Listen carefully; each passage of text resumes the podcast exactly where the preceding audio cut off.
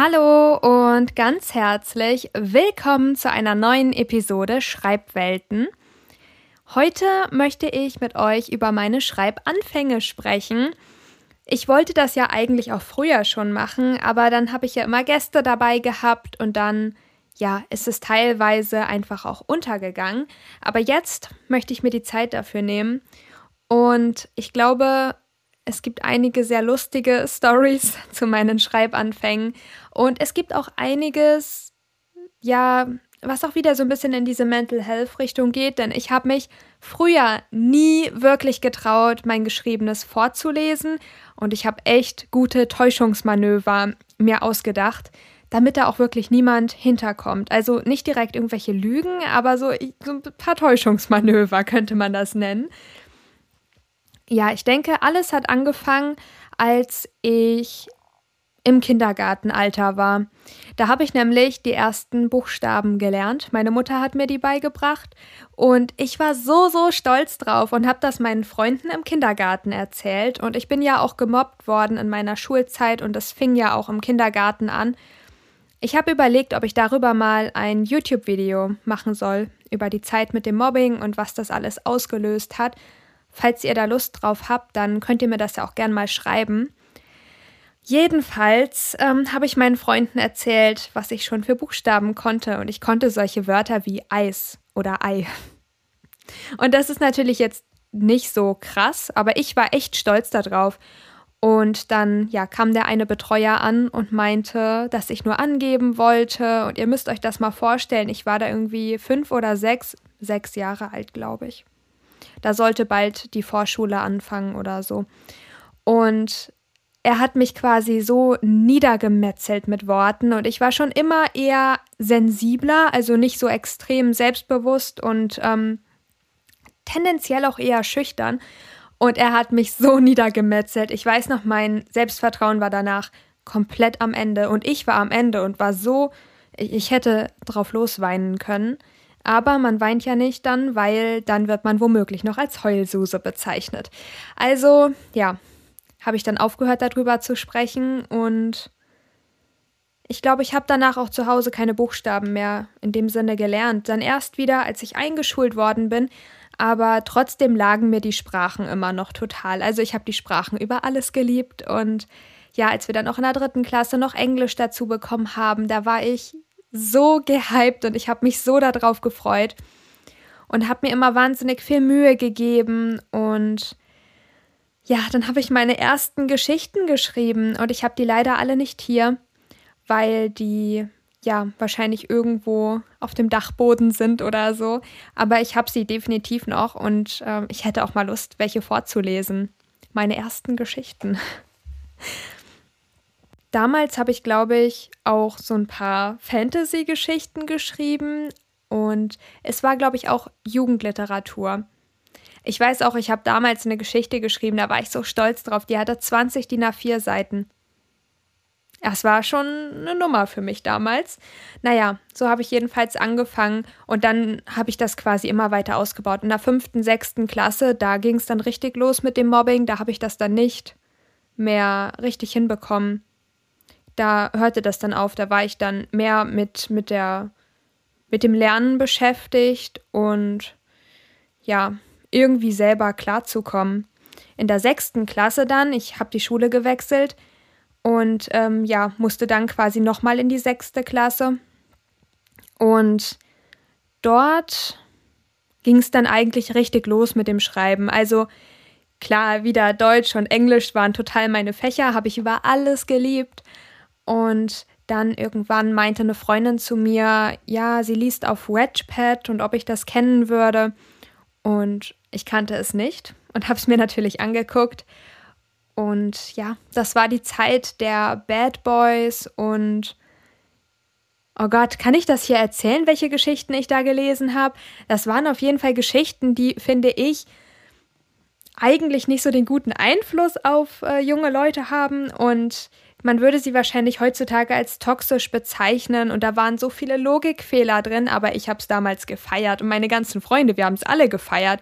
Wir haben dann im Bus auf dem Weg zur Schule immer diese Geschichten gelesen und wir haben uns drüber ausgetauscht und ja, haben natürlich auch die Pärchen dort total geschippt. Also wir sind da richtig drauf abgegangen und haben das total gefeiert.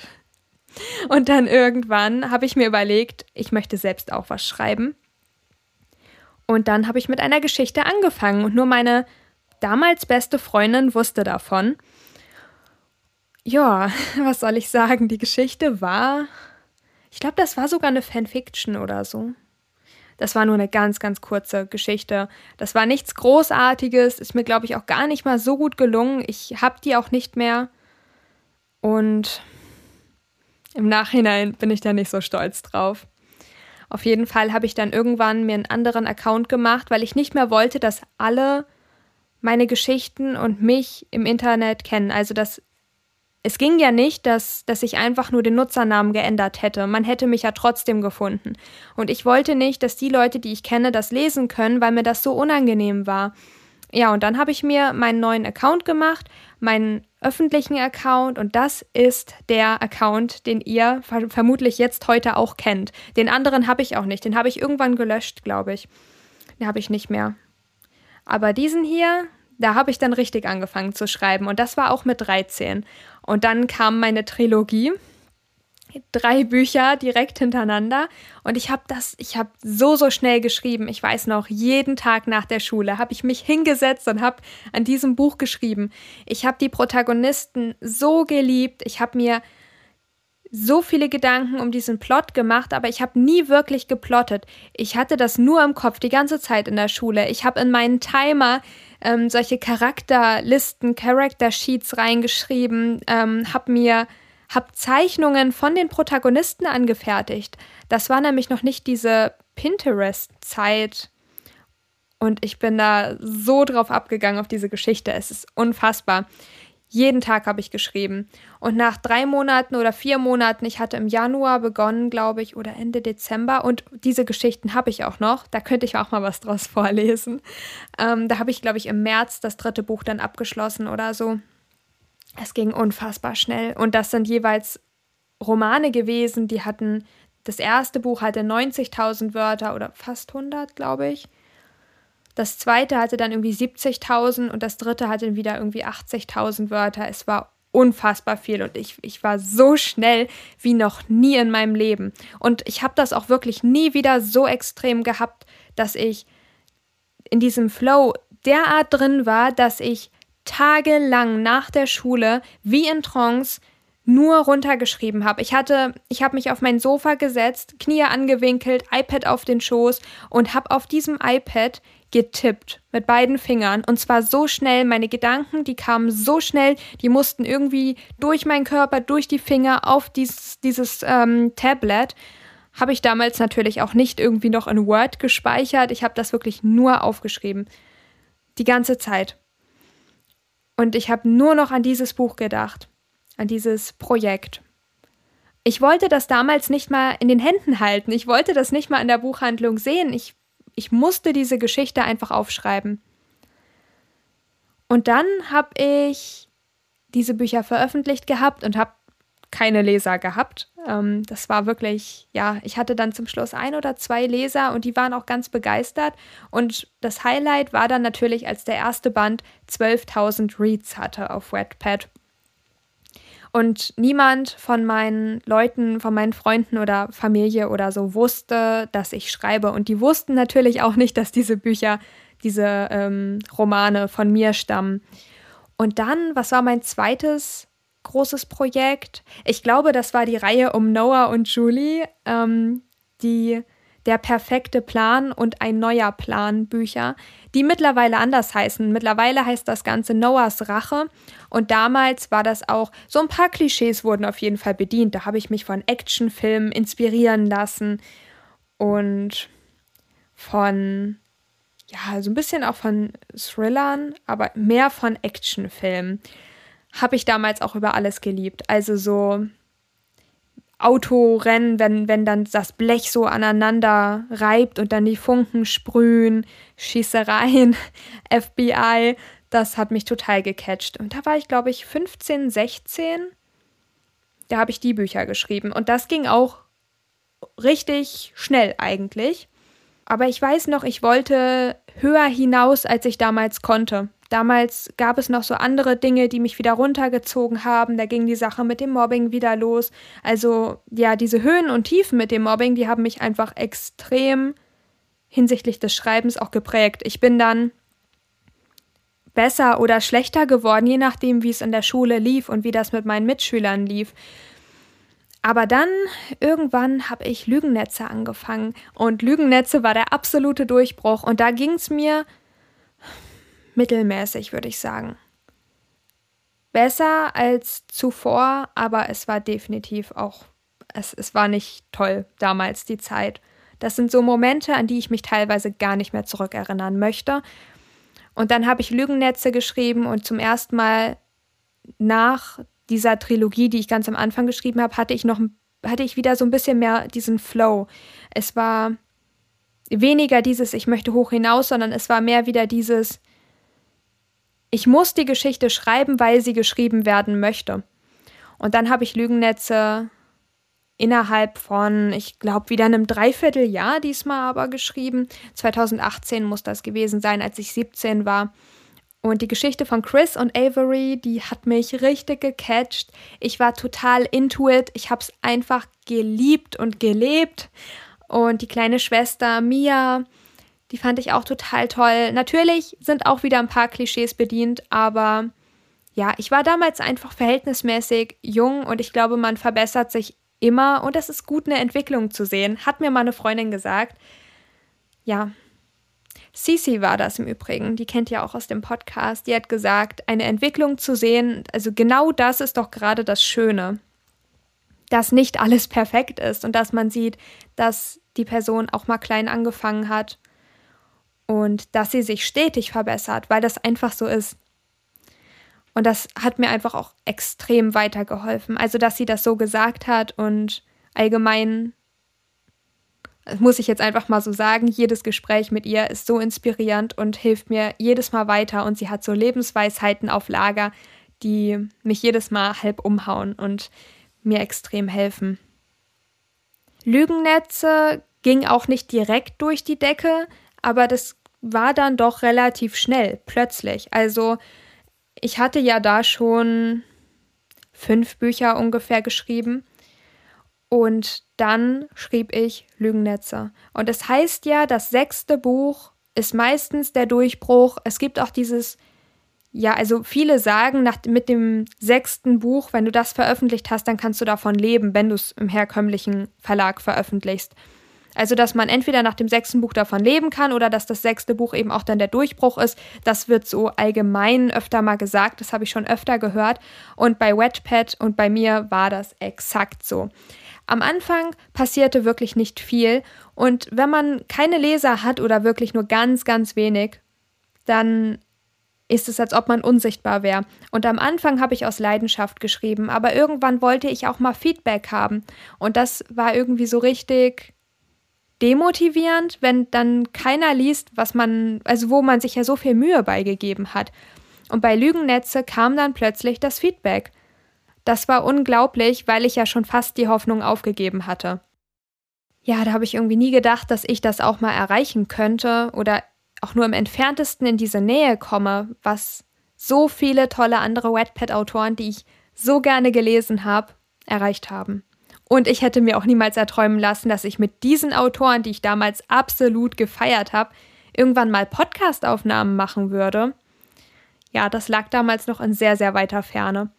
Auf jeden Fall hat Lügennetze innerhalb von zwei Jahren so einen Zuwachs an Lesern und Kommentaren gehabt. Ich habe ja schon mal erzählt in der letzten Episode, dass ich mir einen Bilderrahmen ähm, erstellt habe und da drin sind alle möglichen Wetpad-Kommentare und Dinge, die mir viel bedeutet haben und nach wie vor viel bedeuten, Dinge, die mich motivieren, Kommentare und etliche Kommentare sind aus dieser Zeit, quasi von damals und schon einige Jahre alt, zum Beispiel als Lügennetze, das kann ich von hier aus sehen, als Lügennetze 1,93.000 Reads hatte, da war ich schon auf Platz 1 in aktuelle Literatur. Das hatte ich vorher noch nie erreicht.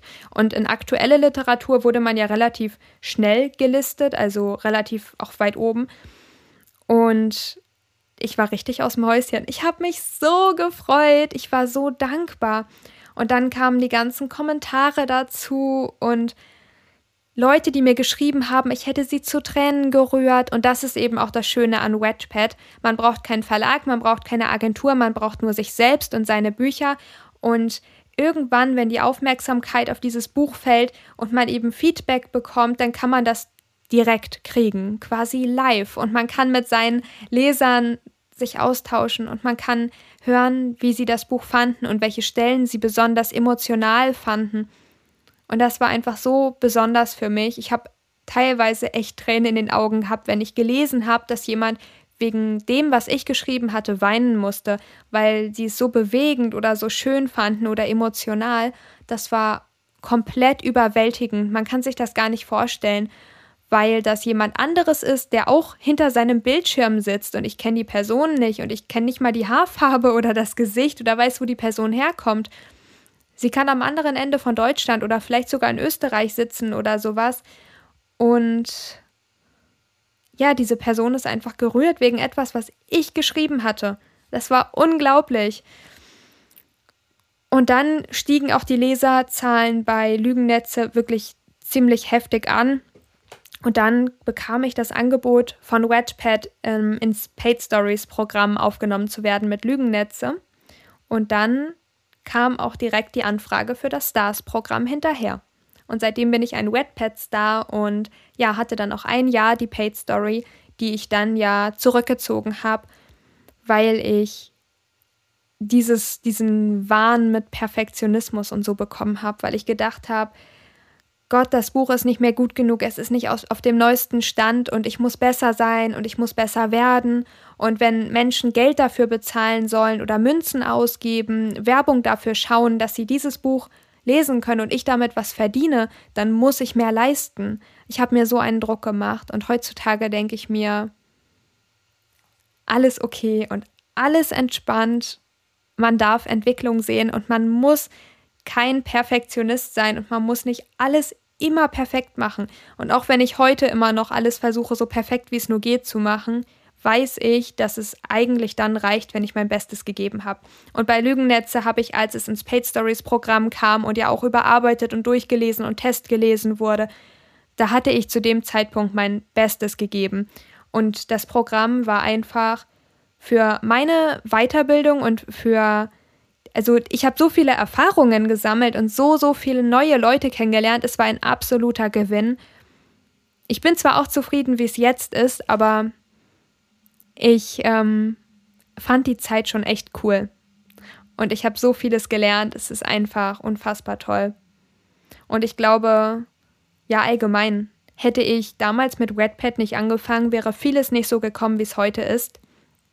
Ich wäre wahrscheinlich nicht so schreibbegeistert und klar, ich war schon immer Bücherbegeistert, aber ich glaube, diese Bücherbegeisterung wäre vielleicht abgeebbt. Und ja, das Schreiben und die Leser und die Kommentare und die Votes und die Reads und zu sehen, dass es doch irgendjemanden interessiert, das war schon echt toll. Und ich glaube, das hat mir auch mit der Zeit, mit dem Mobbing extrem geholfen, irgendwie ja, nicht unterzugehen, über Wasser zu bleiben und weiterzumachen, dran zu bleiben, motiviert zu sein. Ja. Und so kam es, dass ich dann, ja, in die Programme von Redpad aufgenommen wurde. Nach Lügennetze oder ich weiß gar nicht, ob es davor war, aber ich glaube, ich war, ich, ich glaube, es war danach.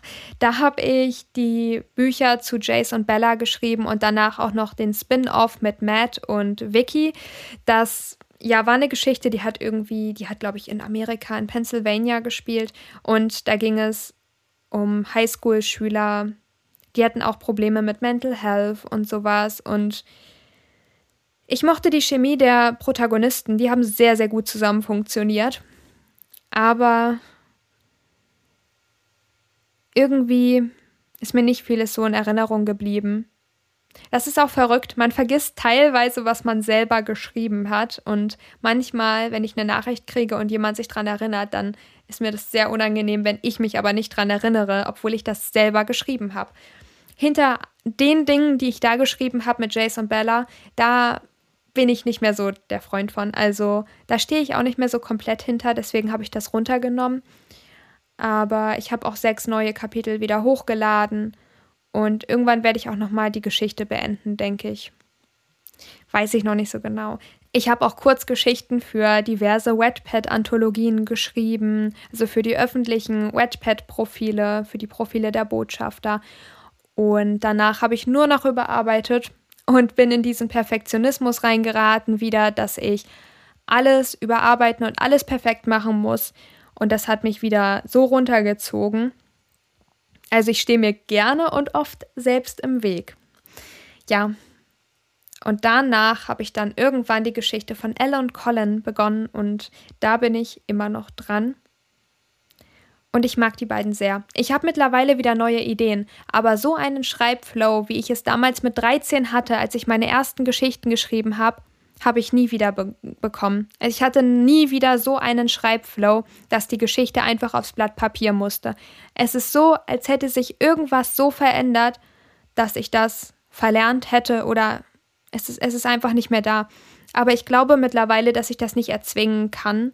Also Manchmal habe ich mich schon zum Schreiben gezwungen, aber mehr, weil ich mir gesagt habe, wenn ich es nicht mache, dann mache ich es irgendwann gar nicht mehr. Dann schreibe ich irgendwann wirklich nicht mehr. Und dafür ist es mir dann auch wieder zu wichtig gewesen zu schreiben.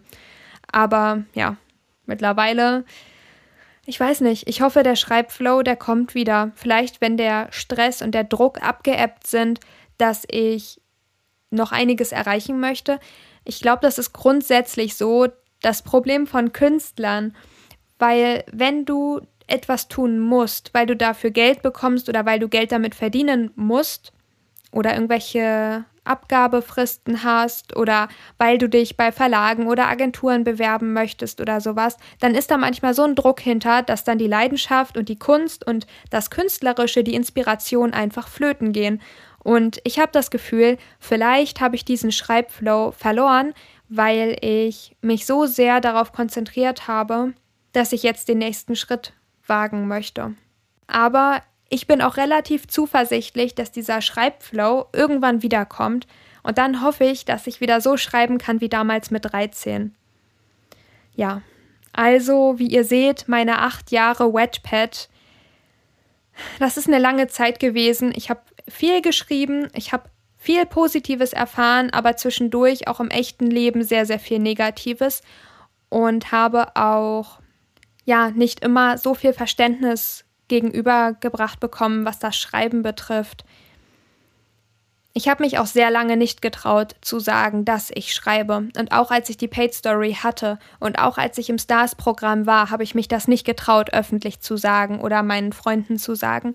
Erst vor einem Jahr, 2021 im Sommer, als ich den Podcast gestartet habe und den durfte am Anfang auch wirklich niemand hören, nicht mal meine Nachbarn. Und nicht, weil ich mich dafür geschämt habe, sondern einfach, weil ich Angst hatte, was sie sagen würden, weil ich so viel negative Erfahrungen gesammelt hatte. Auf Redpad unsichtbar zu sein, als ich angefangen habe und keine Leser zu haben, das war nicht, nicht schön, weil man das Gefühl hatte, dass man man kriegt einfach kein Feedback und man kämpft so sehr darum, nicht mehr unsichtbar zu sein, aber es, es kommt nichts. Dieses Unsichtbarsein ist nicht schön, aber ich glaube, noch schlimmer ist es, wenn du wirklich dann Ablehnung erfährst. Und dann ist manchmal das Unsichtbarsein das kleinere Übel. Oder aufzuhören und sich da so ein bisschen abzugrenzen. Was ich Gott sei Dank nicht getan habe. Im Nachhinein betrachtet ist es das Beste, was ich hätte tun können, einfach dran zu bleiben. Ja, nur gerade was das Schreiben betrifft, da wurde mir echt sehr, sehr viel Unverständnis entgegengebracht, so nach dem Motto, ja, du kannst es ja vielleicht mal als Hobby machen, aber teilweise wurde mir das eben auch als Hobby schon madig gemacht. Also ja, das war nicht besonders schön, vor allem weil das Schreiben für mich mehr ist als ein Hobby. Das Schreiben ist für mich Leben und irgendwie alles, was mit meinem Leben zusammenhängt. Es bedeutet mir extrem, extrem viel und ich würde echt viel dafür tun, eigentlich fast alles, was in meiner Macht steht und was niemandem irgendwie schadet, um irgendwann beruflich schreiben zu können, weil das mir so, so viel bedeutet. Und gerade auch jetzt mit YouTube angefangen zu haben oder ja was auf Instagram zu posten, das ist jedes Mal noch so eine kleine Überwindung. Wenn man einmal so eine Negativität erfahren hat, dann wird man irgendwann sehr, sehr vorsichtig. Und dann neige ich zur Prokrastination und dann traue ich mich irgendwie gar nichts mehr und mache nur noch irgendwas anderes und dann staubsauge ich lieber, als dass ich ein YouTube-Video drehe oder was auf Instagram poste, obwohl mir das alles so, so viel Spaß macht. Und wenn ich es dann gemacht habe, merke ich, wie glücklich ich bin und dann denke ich mir fürs nächste Mal, ich müsste mir das eigentlich mal aufschreiben. Es lohnt sich nicht, den Staubsauger in die Hand zu nehmen, weil du so, so glücklich werden wirst, wenn du erstmal diese Kamera auf das Stativ gestellt hast und dich davor gesetzt hast und weil es dir doch so viel Freude macht. Genau, so viel erstmal zu meinen Schreibanfängen. Mich würde wahnsinnig interessieren, wie das bei euch war mit den Schreibanfängen und wie ihr damit umgeht, ob ihr öffentlich schreibt, ob ihr Leuten erzählt, dass ihr schreibt und ja, natürlich sind damit auch irgendwie Erwartungen verbunden. Also wenn ich früher gesagt habe, dass ich schreibe oder sowas, dann ja, habe ich auch schon das ein oder andere Mal gehört, ähm, ja, wo ist denn dein Buch oder sowas? Und äh, das ist natürlich ja nicht so toll oder kann ich es denn mal lesen? Und das waren teilweise auch echt nette Leute, aber habe ich mich nicht getraut damals. Das war mir unangenehm. Und wenn ich was vorgelesen habe, dann habe ich das, oder wenn ich jemandem was gezeigt habe, habe ich das vorgelesen, damit ich dosieren kann, was die Person zu hören kriegt. Ich habe es nur vorgelesen, weil es einfach mir zu privat war und ich bei manchen Dingen Angst hatte, wie die Reaktion sein könnte. Weil es auch irgendwie so aus dem tiefsten Innern kommt.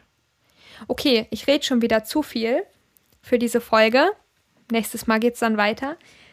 Es würde mich wirklich sehr interessieren, wie bei euch die Anfänge waren, ob ihr mittlerweile öffentlich sagt, dass ihr schreibt, ob ihr Positivität oder vielleicht auch Negativität entgegengebracht bekommen habt und wie ihr damit umgegangen seid.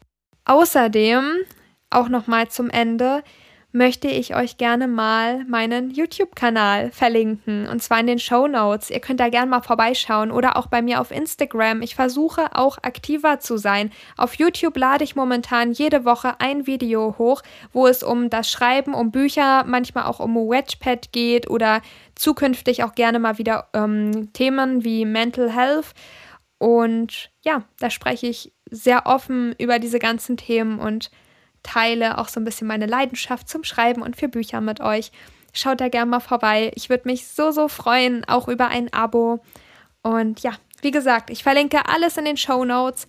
Und dann hören wir uns nächste Woche mit einer neuen Podcast-Episode wieder. Ich freue mich auf euch. Habt noch eine wunderschöne Zeit und bis bald.